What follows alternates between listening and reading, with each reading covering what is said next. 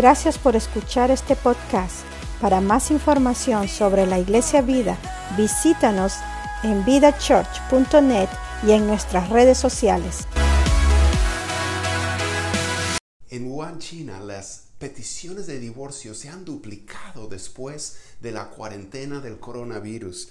Eh, un experto en matrimonio señala que si una pareja está eh, teniendo problemas en su relación, la mayoría de sus interacciones van a ser o neutrales o negativas. Y eh, en este tiempo la tensión es constante y no tienen sus rutinas típicas de poder hacer, por ejemplo, cosas a solas, cosas separadas.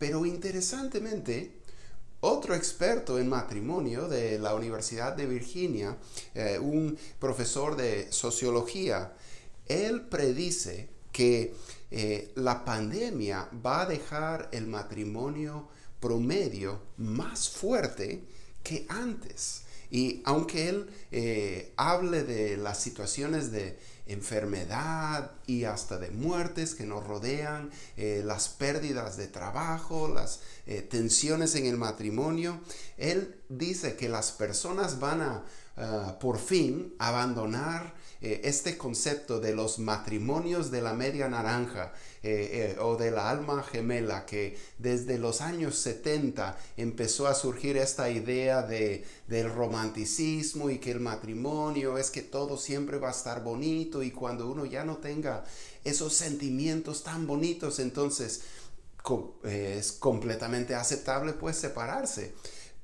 Pero estamos viviendo en otros tiempos que nos están haciendo despertar a la realidad de lo que es el matrimonio y poder acompañarnos hasta en los tiempos difíciles. Eh, cualquiera que sea tu situación, esposo, eh, sea que estés eh, viendo tu matrimonio fortalecido, forjado en el fuego de esta cuarentena y el coronavirus, o si de repente estás más bien eh, viendo el matrimonio deteriorarse y hasta en punto de divorcio, quiero animarte. Mantén la calma y sé sabio. Mantén la calma y sé sabio, esposo. Eh, las camisetas y carteles de mantén la calma se popularizaron un montón en los últimos 15 años y yo encontré este en internet que dice mantén la calma y no seas un esposo tonto. Eh, y Creo que es buen consejo para este tiempo, pero me gustaría cambiarle un poquito porque creo que decirlo de esa manera refleja un poco la actitud de nuestra cultura hoy en día, donde es común y chistoso burlarse de, lo irresponsables y perezosos y hasta torpes que son los esposos. Y los responsables, los diligentes y los... Eh, inteligentes que son las mamás. Y no vamos a discutir con el hecho de que las mamás sí son responsables, diligentes e inteligentes, pero sí vamos a diferir eh, con esta idea de que eh, los hombres sean otra cosa. El hombre fue la creación original de Dios y Dios dijo que era muy bueno lo que él había creado. El hombre es la imagen y gloria de Dios, dice la Biblia. El varón es la imagen y la gloria de Dios, inteligente y competente Dios le ha hecho al varón. Dios le encomendó el trabajo de cultivar y de, cuidar del huerto del Edén. Le encargó la clasificación de todos los seres vivientes al ponerles nombres a cada uno. Y como vimos la semana pasada, Dios ha puesto al varón como líder en la relación matrimonial, porque Dios le ha creado y le ha capacitado para hacer bien esta tarea y esta función.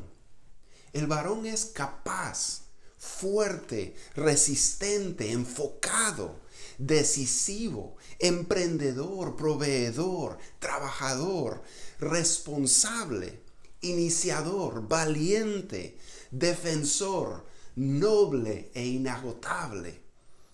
No digo que la mujer no sea estas cosas también, pero sí resalta, sí resalto que el hombre sí lo es por diseño de Dios. La semana pasada establecimos que el hombre y la mujer son iguales, pero no idénticos. Eh, cito el teólogo y autor Bruce Ware que dice que el hombre y la mujer son iguales en su humanidad, en su dignidad y en su valor ante Dios. Ambos fueron creados a imagen de Dios, pero son distintos y complementarios.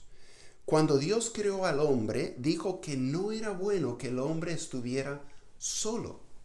Así que Dios creó a la mujer como ayuda adecuada para el hombre. Ella le complementaba, siendo diferente.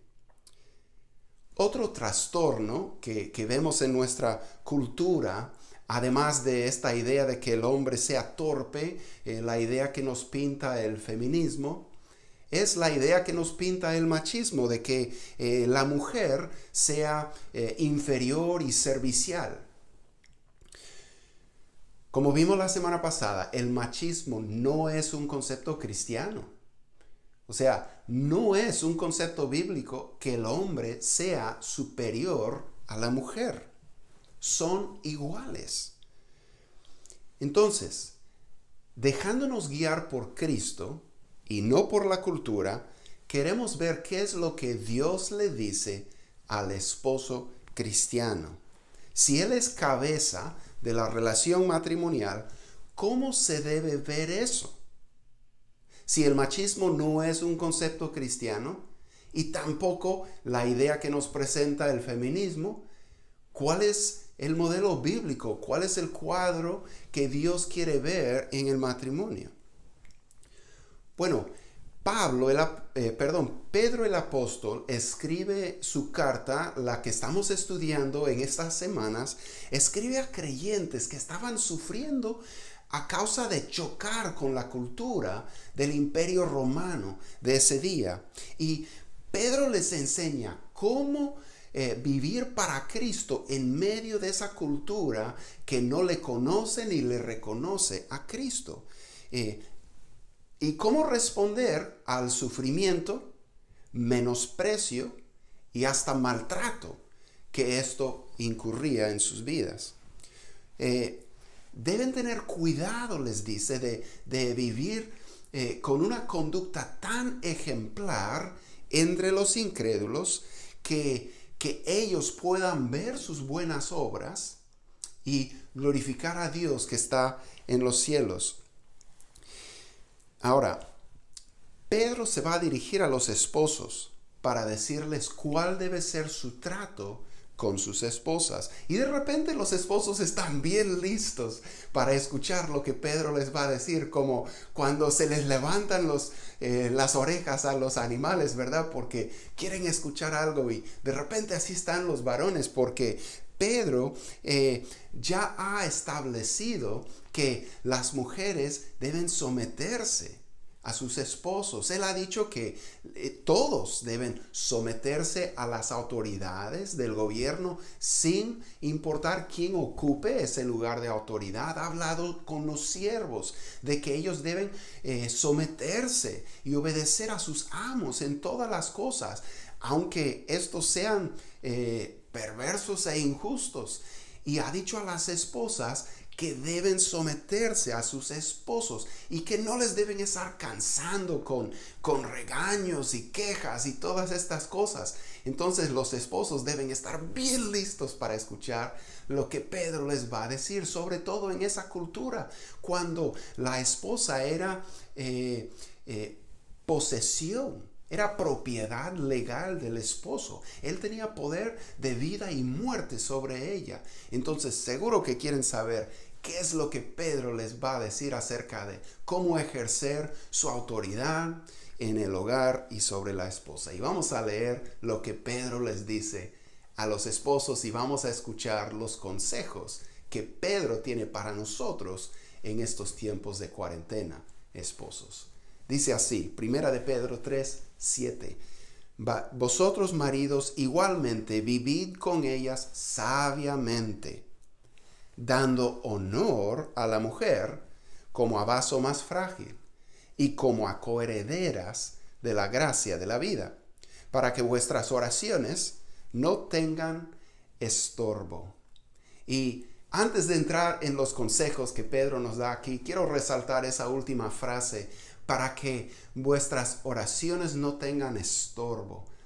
Pedro eh, suponía que eso fuera una motivación para los varones. Pensar que de repente sus oraciones iban a tener estorbo, que, que de repente Dios no iba a escuchar y responder sus oraciones. Y eh, te tengo que preguntar, esposo, ¿esa es una motivación para ti? O sea, tú tienes una vida activa de oración eh, eh, en la que tú te preocuparías si pensaras que Dios no te iba a escuchar. Bueno, parece que eso era lo común y lo esperado en la comunidad cristiana y en los varones cristianos en el tiempo de Pedro y creo que debe ser así en nuestra vida también. Entonces, para que nuestras oraciones no tengan estorbo y Dios nos escuche y nos responda, debemos atender estas cosas muy bien porque Dios sí las toma muy en serio. Entonces, hay tres cosas principales que Pedro les dice a los esposos aquí. Y creo que para tener matrimonios que sobrevivan la cuarentena y que, que sobresalgan después de todo esto del coronavirus, debemos aplicar estos tres consejos de Pedro. Tres consejos eh, para los esposos. Tres consejos para la cuarentena. Primero, el primer consejo que Pedro les da a los esposos es, vive con ella sabiamente. Vive con ella sabiamente. Literalmente lo que Pedro dice aquí es que vive con ella con conocimiento, que, puede traducirse también con comprensión. Eh, entonces, empecemos aquí. Hemos dicho que la mujer es una creación distinta. No es un hombre con cuerpo diferente. Ella es mujer. Ella piensa como mujer. Ella siente como mujer. Ella se relaciona como mujer, percibe como mujer. Y aquí tenemos el primer, eh, la primera dificultad en el matrimonio. Tú no eres mujer. Tú no piensas como mujer, no sientes, no te relacionas, tú no percibes el mundo como mujer. Por lo tanto, tú piensas que ella está loca. Muchas veces tendemos a decir nosotros los, varones cosas como que las mujeres, ¿quién las entiende? Pero Dios las ha hecho distintas al varón a propósito para que le complementen. O sea, sus diferencias son diseño de Dios. No son una locura, no son algo incomprensible, son algo eh, diseñados como obra maestro del Creador. Y Dios te dice que vivas con ella con comprensión, con entendimiento. O sea, si te casas, tienes la responsabilidad de aprender cómo piensa, siente, se relaciona y percibe una mujer. Me gusta cómo lo expresó Caleb Holt en la película A prueba de fuego. Escuchen esto. Cuando un hombre trata de conquistar a una mujer, la estudia, aprende lo que le gusta y lo que no, hábitos y hobbies. Pero cuando la conquista y se casa, deja de aprender sobre ella. Si la cantidad de estudio antes de casarse equivaliera eh, la secundaria, debería seguir aprendiendo hasta que se gradúe en la universidad. Hasta una maestría. Perdón, haga una maestría y finalmente un doctorado. Es el viaje de una vida que lleva su corazón más cerca al de ella. Tienes que especializarte en la mujer, en tu mujer. Compréndela, entiéndela y vive con ella de acuerdo con esa comprensión, ese conocimiento. La otra parte de este primer consejo de vive con ella sabiamente es justamente esa idea, vive con ella. Los hombres imaginamos que la vida de casado es igual que la vida de soltero, eh, pero con algunos beneficios. Eh, pensamos que, el, eh, que, en, el matrimonio, o sea, pensamos en el matrimonio como si fuera la soltería, pero con sexo, o sea, con casa y cama compartidas. Pero erramos. El matrimonio es mucho más.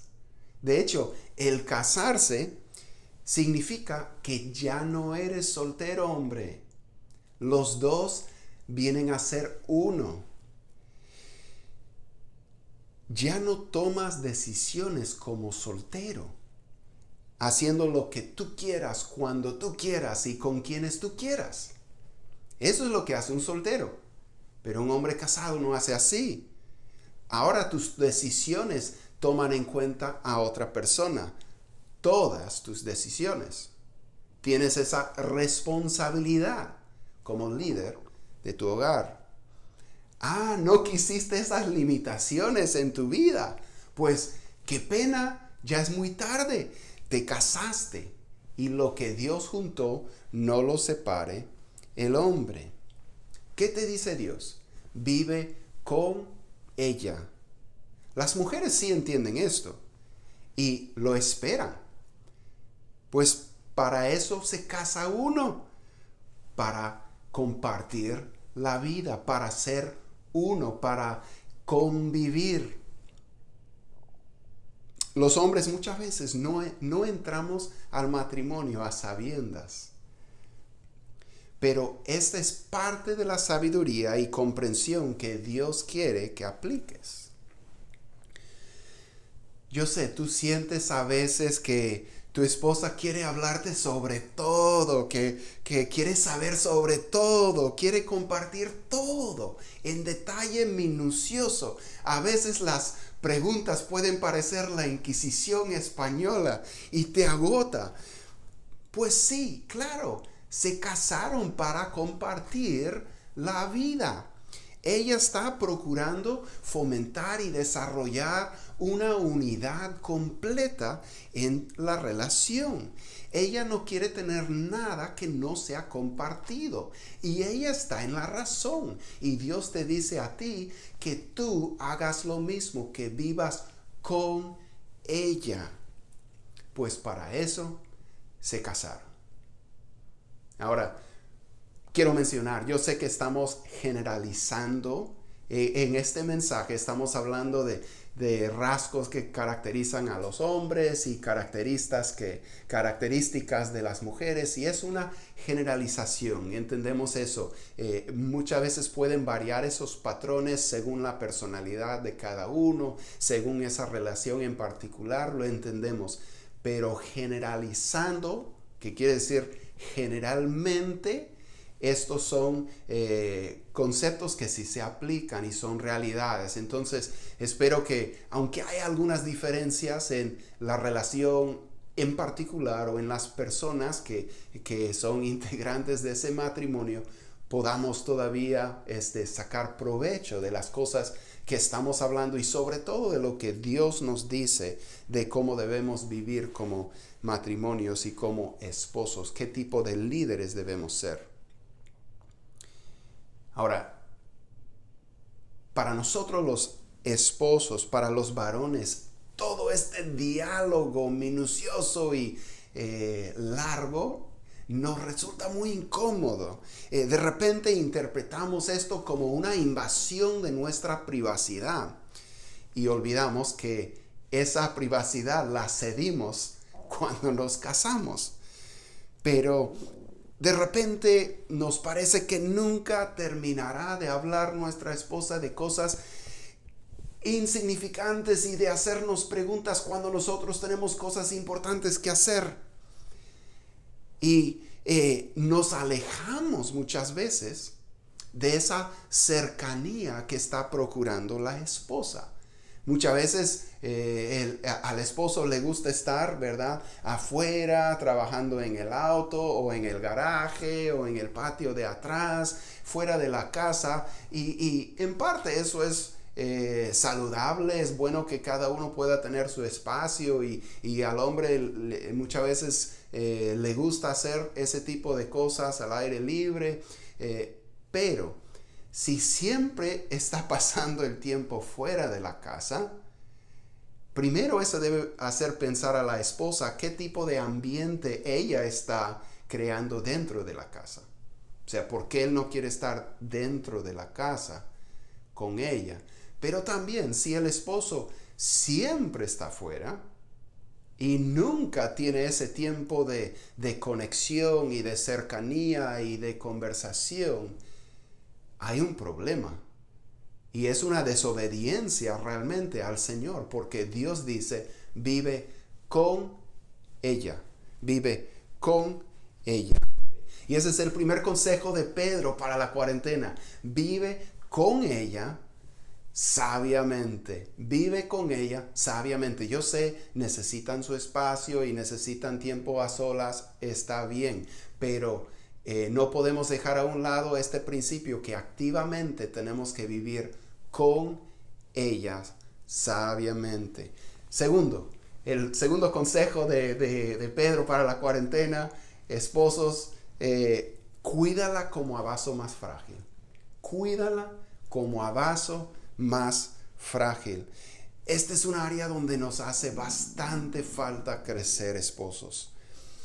El hecho de que el hombre sea más fuerte físicamente, generalmente, ¿verdad? Estamos generalizando, pero la biología, la fisiología nos enseña esto. Generalmente el hombre es más fuerte físicamente.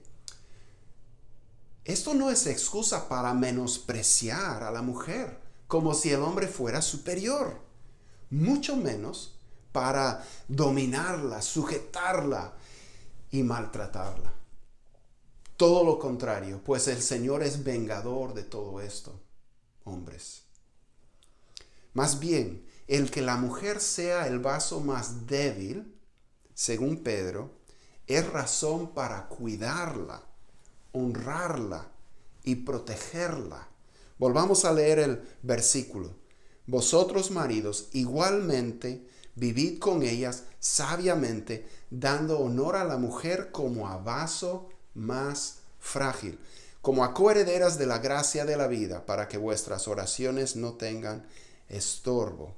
Ahora, me gusta cómo se traduce la palabra en español, vaso más frágil. La palabra en sí, la palabra original que usa Pedro, eh, hace referencia a la debilidad, a una flaqueza hasta, puede aplicarse a a una persona enfermiza, etcétera, ¿no? Pero Pedro dice, y Dios dice, que esta eh, debilidad o fragilidad es razón de protegerla, cuidarla, honrarla.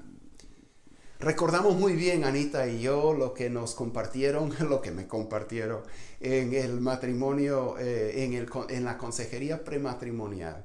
Eh, el, pastor puso el ejemplo de dos vasos. Tomó un vaso muy fuerte eh, y yo puedo poner el ejemplo de este vaso aquí, ¿verdad? este vaso no le afecta mucho el ambiente cuando, cuando hace mucho calor, mantiene las cosas frías, eh, cuando hace mucho frío, mantiene las cosas calientes, no le afecta mucho su ambiente. Lo he dejado encima del carro y he manejado y ha caído al concreto, tiene raspones, eh, se abolla, eh, pero sigue haciendo su función, tiene mucho tiempo, no, se siente un poco chueco cuando lo pongo sobre la mesa, pero sigue funcionando, es muy, eh, muy fuerte, muy resistente y esto semejante al varón. Ahora, como dice Pedro, la mujer es un vaso más frágil, ¿verdad? Eh, esta copita no la llevo conmigo para todos lados. No la pongo en el carro cuando voy en un viaje. No lo pongo encima del carro cuando tengo que meter algunas cosas al carro. Esto muy fácilmente se daña. Esto requiere mucho, mucho cuidado. Y es algo que estimamos mucho. Esto es eh, de honor. Esto solamente lo sacamos en ocasiones muy especiales. Tiene un lugar de honor. Hasta lo guardamos en, en un lugar especial donde se pueda cuidar. ¿Cómo es esposo tu trato de tu esposa? Sobre todo cuando piensas en su fragilidad, su debilidad, el que tú seas un poco más resistente, tosco, fuerte. ¿Cómo eso te hace tratar a tu esposa? Pedro dice que debes darle honor, debes estimarla como un vaso más frágil, más valioso, más hermoso, ¿verdad? Hay cosas que yo le he dicho a Anita hasta en los primeros días de nuestro matrimonio. Cosas que fueron muy insensibles y muchas veces por el camino he dicho otras cosas también. Pero yo puedo recordar algunas cosas que eh, le han herido, lastimado. Y claro, e, ella me perdona, pero dejan marca, ¿verdad? Fácilmente algo puede dañar que deja marca, deja herida. Y eso afecta. Y hombres, tengamos cuidado. Demos honor a nuestra esposa como a vaso más frágil. Dios llama al hombre como líder a honrar, proteger, cuidar a su esposa, a darle el lugar de honor a ella, a consentirla, ayudarla, a socorrerla. Es un principio de la palabra de Dios que los fuertes ayuden a los débiles, no hacer que estos les sirvan. Romanos 15.1 dice, así que nosotros los que somos fuertes debemos sobrellevar las flaquezas de los débiles y no agradarnos a nosotros mismos. Una buena manera de medir esto eh, es evaluar lo que, lo que ocurre en los primeros momentos y horas después de llegar el esposo a la casa del trabajo. El hombre llega cansado y agotado y muchas veces con hambre. No quiere que le hablen, no quiere que los hijos le molesten, quiere tranquilidad, quiere descansar y quiere comer, quiere ser atendido. Y parece lógico que así sea. Y nuestra cultura ha reforzado esta idea muchas veces. Pero, ¿qué querrá la esposa cuando el esposo llega a casa? Cuando el hombre llega a casa, la esposa está cansada y agotada, muchas veces con hambre, ella quiere hablar con alguien que tenga mente de adulto. Quiere compartir cómo los hijos no la han dejado de molestar en todo el día. Ella anhela tan solo unos momentos de tranquilidad, pues ella ni siquiera puede entrar al baño sin interrupciones. Ella está agotadísima y quiere descansar y quiere comer, quiere ser atendida. Los dos están agotadísimos. La mujer necesita hablar, el hombre necesita el silencio, la mujer necesita ayuda, el hombre no quiere que le molesten. Es una receta para el desastre. ¿Y quién cede? ¿Quién sirve? Bueno, la pregunta que la palabra de Dios nos insta a responder es esta. ¿quién es la persona más fuerte?